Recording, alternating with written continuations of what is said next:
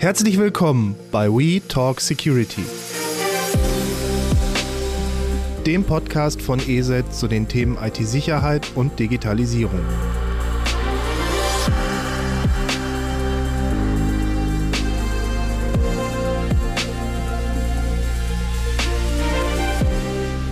Herzlich willkommen zu einer neuen Folge We Talk Security. Ich habe heute die große Ehre, einen neuen Moderator vorzustellen, Philipp Blum. Er wird heute seine erste Folge moderieren und damit gebe ich an Philipp ab. Philipp, ist es? Es ist meine Sitzung. Ja, schönen guten Tag auch von meiner Seite. Philipp Plum, mein Name, wie der Christian schon gesagt hat. Bin der neue B2C PR-Manager bei EZ und ich bin heute hier im wunderschönen Aachen-Brand mit Professor Norbert Pohlmann, im weiteren Gespräch Norbert, zusammen und wir wollen über das Thema ChatGPT und KI und seinen Einfluss auf die Cybersicherheit sprechen. Norbert, möchtest du dich auch mal kurz vorstellen? Ja, mein Name ist Norbert Pohlmann. Ich bin Professor für Cybersicherheit und Leiter des Instituts für Internetsicherheit an der Westfälischen Hochschule und ich habe noch viele Ehrenämter, vielleicht zwei nennen. Ich bin Vorstandsvorsitzender vom Bundesverband IT-Sicherheit Teletrust und ich bin im Vorstand vom Internetverband ECO. Ja, schön, dass wir uns heute hier treffen können im wunderschönen Aachen. Ja, gleich zum Einstieg. Ich habe vor ein paar Wochen gelesen eine neue Bitkom-Studie zur KI und zur Cybersicherheit und daraus geht hervor, dass der Großteil der Unternehmen der KI nicht wirklich vertraut. Nur 35 Prozent, glaube ich, gehen davon aus, dass ähm, künstliche Intelligenz der Cybersicherheit zuträglich ist. Was sagst du zu diesen Zahlen? Wir müssen erstmal sehen, dass äh, KI eine große Gefahr für Cybersicherheit ist. Und ähm, die kriminellen Organisationen nutzen halt KI sehr professionell und können damit halt auch deutlich besser und einfacher angreifen. Und das können wir auch jeden Tag in den Medien lesen. Und ähm, genau die IT-Sicherheitsunternehmen und damit natürlich auch die Anwender nutzen KI heute noch nicht so stark. Und von daher verstehe ich halt, dass nur 35 Prozent der Unternehmen glauben, dass KI die Sicherheit verbessert. Also es gibt hier einen sehr hohen Bedarf, KI einzusetzen. Und ich glaube schon, dass wir mit KI uns dann auch deutlich besser schützen können. Und jetzt mal ganz allgemein gefragt, jetzt als Hacker oder als Cyberkrimineller oder als cyberkriminelle Organisation, die sind mittlerweile auch sehr professionell organisiert. Wie nutzen diese Menschen künstliche Intelligenz für ihre Taten? Wir müssen einfach erkennen, dass Hacker die KI oder ChatGPT schon sehr erfolgreich nutzen, um halt sehr einfach und erfolgreich angreifen zu können. Und die Anwendungsbereiche, wo halt ChatGPT genutzt wird, ist halt sehr vielfältig. Also es geht um Erkennung von Schwachstellen, äh, aber es geht halt auch um Sicherheitsmaßnahmen zu überwinden. Äh, aber es gibt halt ein paar Dinge, die jetzt besonders gefährlich sind für uns. Äh, das ist zum einen jetzt äh, Phishing und die Idee von Phishing ist ja, dass Cyberkriminelle versuchen, mithilfe von Gefechten, Webseiten oder E-Mail sensible Daten von Nutzern abzugreifen oder einen Identitätsdiebstahl zu begehen oder halt IT-Systeme mit Mailware zu infizieren. Genau, da ist insbesondere bei Spearphishing wird im Vergleich zum Phishing dann der individuelle Empfänger sorgfältig ausgewählt und äh, es wird halt darüber recherchiert, äh, was der halt entsprechend machen kann. Also die Idee ist halt immer, ich schaue in sozialen Netzen, genau, wer ist der Administrator von einem Unternehmen und dann schaue ich halt, was hat der für Hobbys und wenn der halt im Vorstand vom Tennisverein ist, äh, dann kann ich ihm halt mit einer guten E-Mail halt dazu zu motivieren, auf einen Anhang zu klicken, wo ein neuer Tennisschläger angeboten wird. Und äh, genau, das ist ein Angriffsvektor, der in der Vergangenheit immer gut funktioniert hat. Aber jetzt äh, vor ChatGPT haben halt die Angreifer dann quasi diese Spearphishing-Meal selber formulieren müssen. Das war noch mehr Arbeit vorher. Man musste die Sachen selber aus LinkedIn und Konsorten heraussuchen, diese Informationen. Ich musste die da raussuchen und ich musste halt die E-Mail auch schreiben. Und viele Angreifer kommen ja aus dem Ausland und äh, aus dem Ausland kommen heißt halt, die haben dann halt sich sprachlich schwer getan und ähm, jetzt aber mit den neuen Sprachmodellen, wie jetzt mit ChatGPT, äh, sind die Cyberkriminellen in der Lage, sehr viel hochwertigere und individuelle äh, Phishing-Mails zu generieren, die dann halt deutlich wirksamer und damit natürlich auch gefährlicher sind. Also diese klassische Phishing-Mail von wegen, Sie haben ein neues iPhone gewonnen in möglichst schlecht, schlechter Sprache mit vielen Grammatikfehlern, die sind dann eher, die gehören dann eher der, der Vergangenheit an in der Zukunft. Genau, also dadurch, dass ich die Daten sehr gut auswerten kann. Also ich scanne einfach Berufsnetze wie äh, LinkedIn und habe die Information, kann die bei Chatwin reingehen und kriege dann sprachlich perfekt gut formulierte E-Mails und äh, das ist halt einfach ein ganz neuer Angriffsvektor, den wir halt einfach entsprechend berücksichtigen müssen. Und nochmal der Hinweis, äh, die Angreifer können halt ihre Spearphishing-Mails in sämtlichen Sprachen generieren lassen, ohne dass sie selber überhaupt eine Ahnung von der Sprache haben. Das klingt ja einfach erschreckend dass man demnächst nur noch perfekt formulierte Phishing-E-Mails bekommen wird. Gibt es noch weitere Anwendungsfelder für die KI, für diese Hacker? Wenn wir bei ChatGPT noch bleiben, gibt es ja auch die Möglichkeit, dass ich mit ChatGPT programmiere. Das können die Angreifer nutzen, halt, um beschleunigt programmieren zu können. Die Angreifer nutzen das, um dann, wenn sie Angriffstools bauen wollen, dann Teile immer wieder programmieren zu lassen. Damit sind sie halt deutlich schneller. Die Grundvoraussetzung ist natürlich, dass die Angreifer programmieren können, dass sie gut programmieren können. Aber also ich könnte jetzt nicht als Laie sagen, ähm, ChatGPT, spuck mir bitte mal eine, eine Ransomware aus. Nein, das funktioniert auf keinen Fall. Also das geht nicht. Das wäre auch viel zu komplex. Also das äh, müsste man in Teile aufmachen. Ähm, aber der Laie kann das sowieso nicht. Ähm, genau, die Grundvoraussetzung ist, dass derjenige, der ChatGPT zum Programmieren nutzt, wirklich ein guter Programmierer ist und der gibt dann eine Aufgabenstellung rein und dann wird halt ein Code zur Verfügung gestellt und dann muss halt der Angreifer das kann natürlich auch äh, jeder sein, der muss halt in der Lage sein zu sehen, sind da Fehler drin und wenn da Fehler drin sind, behebt er sie. Genau, warum reden wir von beschleunigter Programmierung? Weil wir Zahlen haben, dass man damit halt äh, tatsächlich dreimal schneller programmieren kann.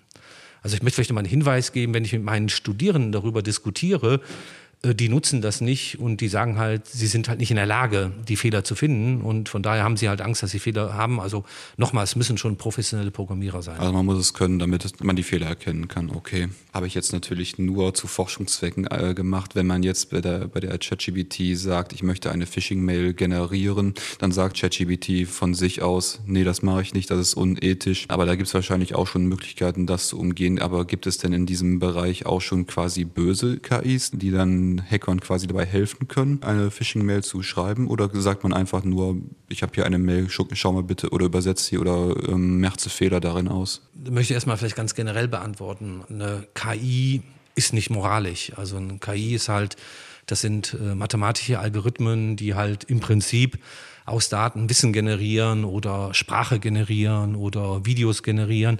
Was der Inhalt ist, können Sie gar nicht feststellen. Das ist überhaupt gar nicht die Aufgabe von der KI. Das, was die Firmen tun, wie zum Beispiel bei ChatGPT, sie setzen dann selber Regeln ein und versuchen dann bestimmte Dinge äh, zu verhindern. Und ähm, genau, und diese Regeln spiegeln natürlich dann auch die Gesetzes- und die moralische Lage einer Gesellschaft wider. Das kann auch in, in Amerika anders sein als in Deutschland. Also in Amerika geht es ja immer darum, dass man halt Brustwarzen nicht zeigen oder nennen soll. Und äh, in Deutschland würde man sagen, äh, der Holocaust ist immer ein großes Problem. Und wenn man jetzt sagen möchte, generiere mir eine Malware, dann wird das entsprechend verhindert. Aber die Regeln sind natürlich auch immer wieder aushebbar. Das heißt also, wenn ich dann indirekt frage, dann kann ich dann trotzdem das Ganze umsetzen. Aber das, was wir eigentlich in der Zukunft erwarten müssten oder was wir sehen, ist, dass natürlich die kriminellen Organisationen ihre eigenen Systeme bauen äh, und sich das selber generieren lassen. Also das ist die Zukunft und da werden dann keine Regeln sein und die werden dann halt Large Language Modelle bauen, die dann gezielt nur für solche Angriffe äh, für das Programmieren, aber halt auch für die Generierung von Spearphishing oder anderen Dingen genutzt werden können. Jetzt mal kurz zwischengefragt, da kam ChatGPT 4 raus. Sind irgendwelche Funktionen oder Funktionalitäten in dieser neuen Version eine besondere Bedrohung oder können Hacker jetzt sich freuen, dass da neue Funktionen herausgekommen sind oder ist, ist das gleich geblieben? Na gut, ich meine, jede neue Version hat natürlich Verbesserungen. Also das heißt, es werden noch bessere äh, Spearphishing-Mails generiert und man kann noch einfacher mitprogrammieren mit weniger Fehlern, aber es ist keine Funktion da, die für die Angreifer jetzt besonders hilfreich ist er redet die ganze Zeit über Phishing-Mails. Ich hatte die Woche eine Interviewanfrage und da ging es halt um das Thema Stimme faken, Video faken und das halt auch mit KI-Tools, dass es halt immer populärer wird. Ich glaube, es gab letztens ein Video mit vom Bundeskanzler, der angeblich was, ich bin mir nicht mehr sicher, zu irgendeinem politischen Vorgang sagte, was gar nicht von ihm war. Man hat einfach nur ihn reingefaked, hat seine Stimme gefaked. Glaubst du, dass auch gerade dieses Stimmenmäßige, dass ich, dass ich wirklich am Telefon eine Stimme imitieren kann oder beziehungsweise nachahmen kann, dass das halt mit KI deutlich zunehmen wird in Zukunft? Also es ist ja relativ leicht möglich. Also ich glaube, sagte mal schon mit einer Minute Ton von irgendjemand, auch vom Bundeskanzler habe ich natürlich deutlich mehr, äh, kann ich halt schon die Stimme imitieren. Also das heißt, es gibt KIs, die dann halt die Stimme imitieren kann. Und äh, wenn ich dann mit ChatGPT, meinetwegen jetzt vom Bundeskanzler, Texte aufnehme, dann kann ich halt auch seinen Stil imitieren. Also ChatGPT lernt ja auch, wie ist der Stil der Sprache, welche Worte werden verwendet, äh, wie werden Dinge zusammengesetzt, wie werden Dinge artikuliert, betont. Ähm, das heißt, ich werde dann sehr gut Stimmen nachmachen können. Und sagen wir mal, der Angriffsvektor ist halt dieses äh, CEO-Fraud. Ähm, und genau, wir kennen das ja alle. Dann, dann ruft halt der Angreifer beim Finanzmanager an mit der Stimme des äh, CEOs und sagt dann einfach, hör mal, du musst mal ganz schnell Geld irgendwohin überweisen, weil wir machen gerade ein großes Geschäft. Da fallen dann die Finanzmanager drauf rein. Also das ist eine Riesengefahr. Ja. Also was vorher quasi per Mail ging. Ähm, das, ich glaube, es gab in München vor ein paar Jahren einen Fall. Da wurde eben besagter Finanzmanager einer Großbäckerei per Mail angeschrieben, überweisen Sie mir bitte mal, ich glaube, es war, war eine Million, ich weiß nicht mehr den genauen Betrag, überweisen mal kurz, ich bin im Ausland unterwegs, ich brauche schnell das Geld. Hat die Dame auch dann schnell getan und es war dann halt ein Hacker und sie ist nur auf eine Mail hineingefallen. Und das kommt jetzt demnächst halt per Telefon auch. Genau, das ist auf jeden Fall ein neuer Angriffsvektor, auf den wir uns einstellen müssen. Und KI hilft halt, das halt zu professionalisieren für die Angreifer. Also geht es dann auch weiter weg vom, vom Unternehmensfraud oder vom Unternehmensbetrug auch in Richtung politische Falschinformationen. Also wie Christian gerade gesagt hat, ich da, äh, mache ein Video von einem, von einem Politiker und verteile das im Internet über eine, über eine Social-Media-Plattform, um meine Ziele zu erreichen oder um eine bestimmte Stimmung oder eine bestimmte Reaktion hervorzurufen. Werden wir das in der Zukunft auch verstärkt sehen? Klar, auf jeden Fall. Also ich meine, das ist ja, wo ChatGPT oder andere KI-Technologien helfen dass ich sogenannte Propagandamaschinen, also solche Social Bots nutze. Und äh, wenn man sich das vorstellt, das sind ja quasi Fake News. Und äh, bei den Fake News kann ich natürlich dann sagen, ich überlege mir, was sollen die Menschen, die ich halt fake, an Hintergrundinformationen haben. Äh, das kann ich alles sehr gut mit KI generieren. Ich kann dann aber auch tatsächlich Bilder mir generieren lassen von Menschen, die es gar nicht gibt. Ähm, und ich kann dann halt auch Texte generieren um dann halt in den Filterblasen, die da sind, die ich dann nutzen kann, halt letztendlich zu manipulieren. Und der Grad der Manipulation ist ja relativ groß. Ich hatte letztens noch mit einem Politiker darüber gesprochen. Die haben natürlich Angst bei den nächsten Wahlen, äh, dass da entsprechend beeinflusst wird. Also wir werden dann beeinflusst, äh, wen wir wählen. Äh, es geht aber auch um Börsenbeeinflussung und es geht aber halt auch um Diskriminierung, also wo dann Menschen diskriminiert werden, aber auch Unternehmen oder die Produkte.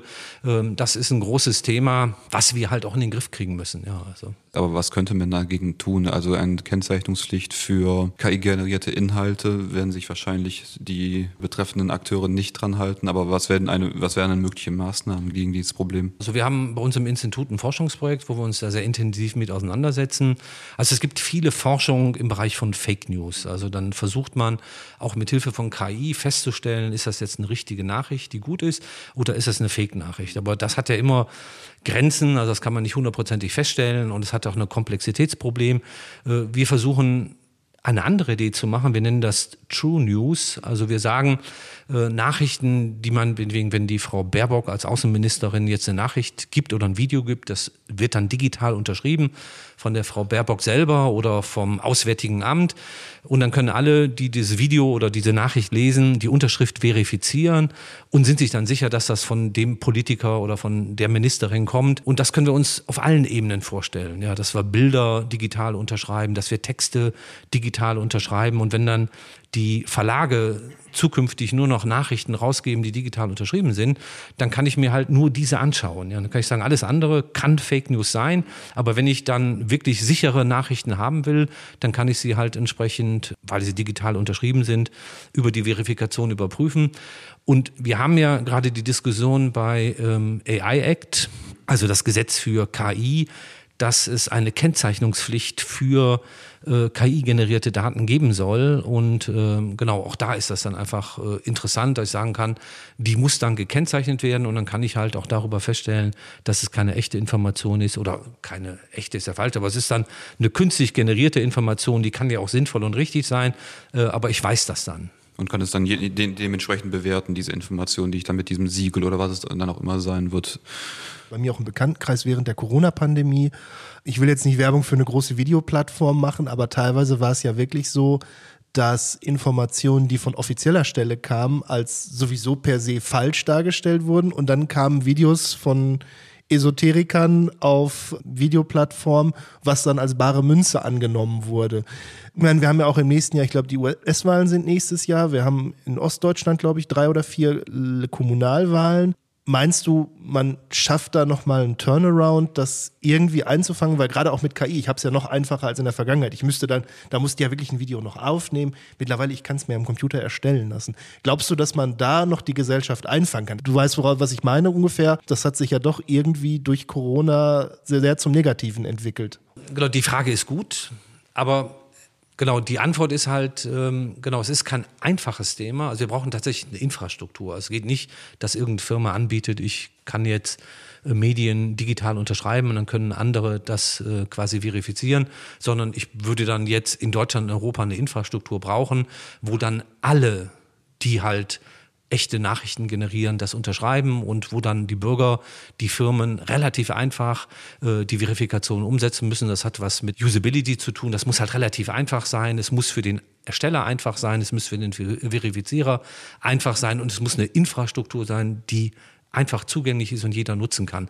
Und ich glaube, wenn wir das haben, dann wird sich das etablieren. Und ich glaube, es wird auch keinen anderen Weg geben. Anders werden wir es nicht eingefangen können. Wir brauchen eine Infrastruktur, die Vertraulichkeit für Medien uns zur Verfügung stellt. Und diese Infrastrukturen, die existieren ja teilweise schon bei Verträgen, wie du gerade gesagt hattest. Es gibt ja schon Verträge, die man digital signieren lassen kann, halt mit diesem beidseitigen Vertrauen, das dann gegeben sein muss. Und dann könnte man wahrscheinlich das auf diese KI-generierten Inhalte übertragen in ähnlicher Form. Vielleicht nochmal die Herausforderung, die wir jetzt bei Medien insgesamt haben. Also wenn ich jetzt äh, bei Facebook meinetwegen Bilder einstelle, da werden dann teilweise die Metadaten weggenommen. Also sagen wir mal, es geht nicht darum, dass ich die einfach nur unterschreibe, sondern man braucht schon intelligente Hashwerte und ein Mitarbeiter von mir arbeitet dort auch in der Normung, eine ISO-Normung, wo man halt Hashwerte hat, äh, die dann auch funktionieren, wenn die Metadaten nicht mehr da sind. Also es geht darum, äh, ein intelligentes System aufzubauen, wo wir dann die Veränderung äh, der Medien auch mit berücksichtigen können und dann halt auch, wenn keine Metadaten da sind, trotzdem sagen können,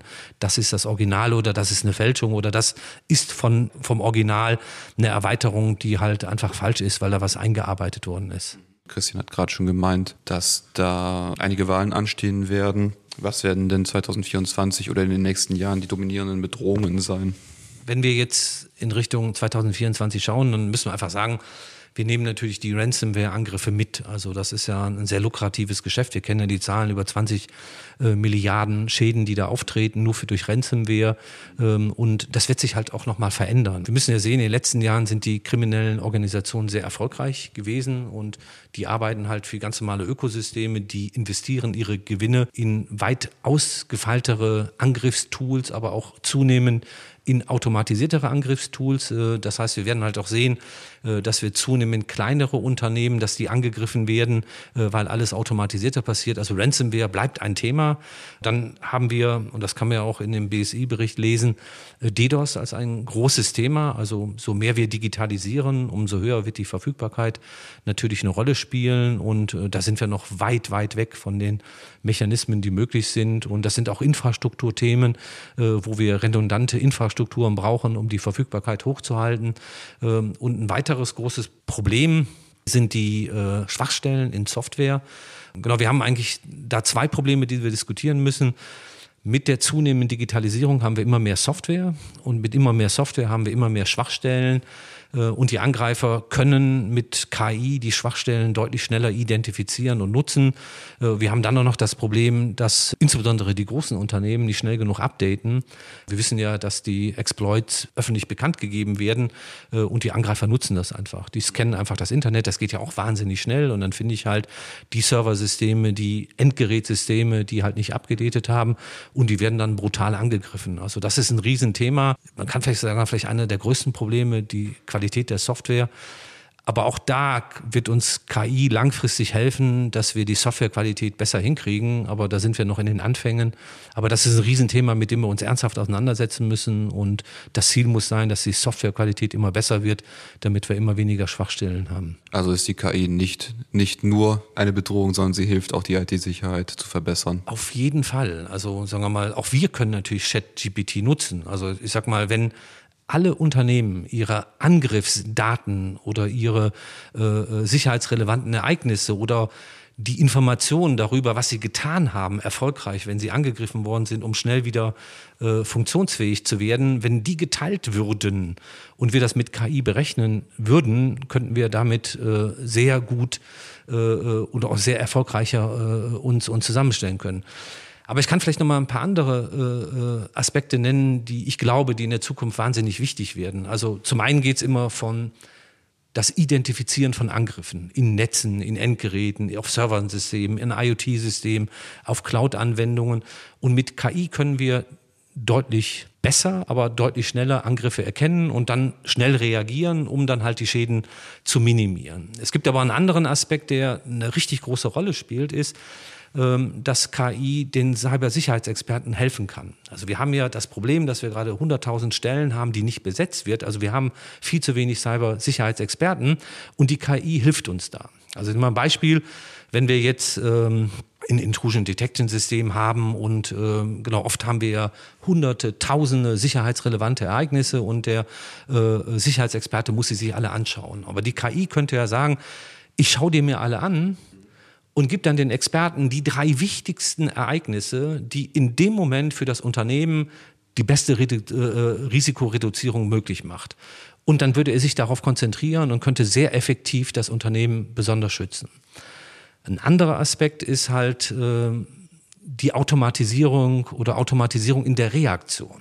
Also wenn ich einen Angriff identifiziere oder eine Bedrohung identifiziere, sage ich einfach, ich reduziere die Firewall-Regeln oder auch die E-Mail-Regeln so, dass das Basis-Business des Unternehmens weiter funktioniert, aber die Angriffsfläche wird reduziert und damit wird auch die Wahrscheinlichkeit, dass erfolgreich angegriffen wird, auch deutlich reduziert. Also hat nicht nur den angenehmen Effekt, dass die IT-Sicherheit verbessert wird, sondern man muss sich auch nicht mehr mit diesen lästigen Regeln auseinander oder nicht in dem Maße mit diesen lästigen Regeln auseinandersetzen und sich darum kümmern, dass die E-Mails nicht mehr durchgehen oder dass man die fehlenden Zugriffsrechte auf eine Datei auch dann nicht bekommt. Das ist nochmal ein anderes Thema. Wir haben deutliche Überberechtigungen und äh, die passieren halt, weil man zwischendurch Berechtigungen bekommt, äh, die dann nicht mehr notwendig sind oder wir insgesamt zu viel Berechtigung bekommt. Aber wir haben natürlich die Herausforderung, wenn wir die Rechte zu stark reduzieren, kann der Mitarbeiter nicht arbeiten. Das ist ja auch ein Schaden. Also der Mitarbeiter braucht die Rechte, die er braucht.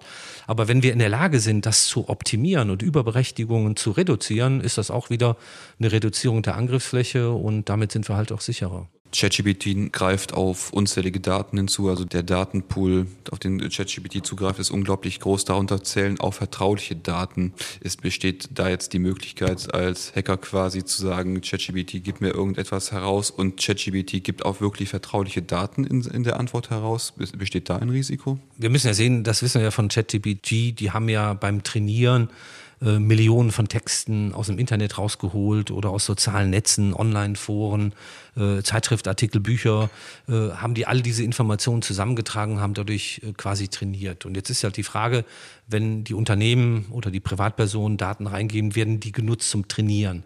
Ähm, ja, das können die im Prinzip, aber wenn man jetzt bei OpenAI nachschaut, dann sagen die, das tun sie nicht. Aber wenn sie es täten, würde natürlich dann, wenn jemand anderes fragt, möglicherweise vertrauliche Informationen letztendlich abgerufen. Aber der wichtige Punkt ist, es gibt Studien, die sagen, dass 11 Prozent der Informationen, die bei ChatGPT eingegeben werden, vertrauliche Informationen sind. Und das ist natürlich auch ein Problem, weil das ja auch eine größere Angriffsfläche ist. Also ich gebe jetzt Informationen rein ähm, und die kann natürlich derjenige, der mir das anbietet, also jetzt OpenID, nutzen. Also wir haben, also es ist ein Vertrauenswürdigkeitsthema. Wir müssen äh, Open äh, AI oder anderen Unternehmen trauen, wenn wir dort Daten eingeben, dass sie nicht genutzt werden. Und viele Unternehmen haben ja das auch schon verboten. Also sagen wir mal, wenn ich jetzt ein, ein, ein Bankangestellter bin und dann die Bankdaten und die Kreditwünsche eingebe, das sind ja nun sehr äh, private datenschutzrechtliche Informationen äh, oder wenn Softwareentwickler sensiblen Code äh, von wichtigen, meinetwegen militärischen äh, Geräten eingibt, das wäre ein Riesenproblem. Ähm, aber auch die Eingabe von Firmengeheimnissen, ja, also Patentinformationen, wenn ich versuche zu recherchieren oder ein Patent äh, versuche zu formulieren und das bei ChatGPT äh, mache, das sind ja Informationen, die hoch wichtig sind und äh, Millionen von Schäden verursachen. Also von daher muss man sich überlegen, will ich das überhaupt? Darf ich das auch? Wie gesagt, einige Unternehmen verbieten das schon ihren Mitarbeitern. Aber die Gefahr jetzt, dass ähm, ChatGPT in einer Antwort diese vertraulichen Informationen preisgibt, die ist dann doch wahrscheinlich sehr gering, oder? Bei OpenAI, die sagen, die tun das nicht, aber wenn sie es täten, wäre die Wahrscheinlichkeit relativ groß. Wenn ihr Fragen oder Themenvorschläge habt oder auch mit uns in Kontakt treten wollt, dann schreibt uns eine E-Mail an podcast.eset.de. Ich wiederhole podcast.eset.de.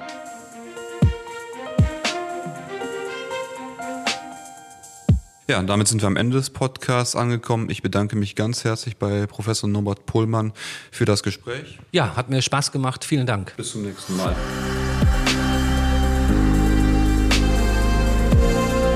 Das war We Talk Security, der Podcast von ESET zu den Themen IT-Sicherheit und Digitalisierung.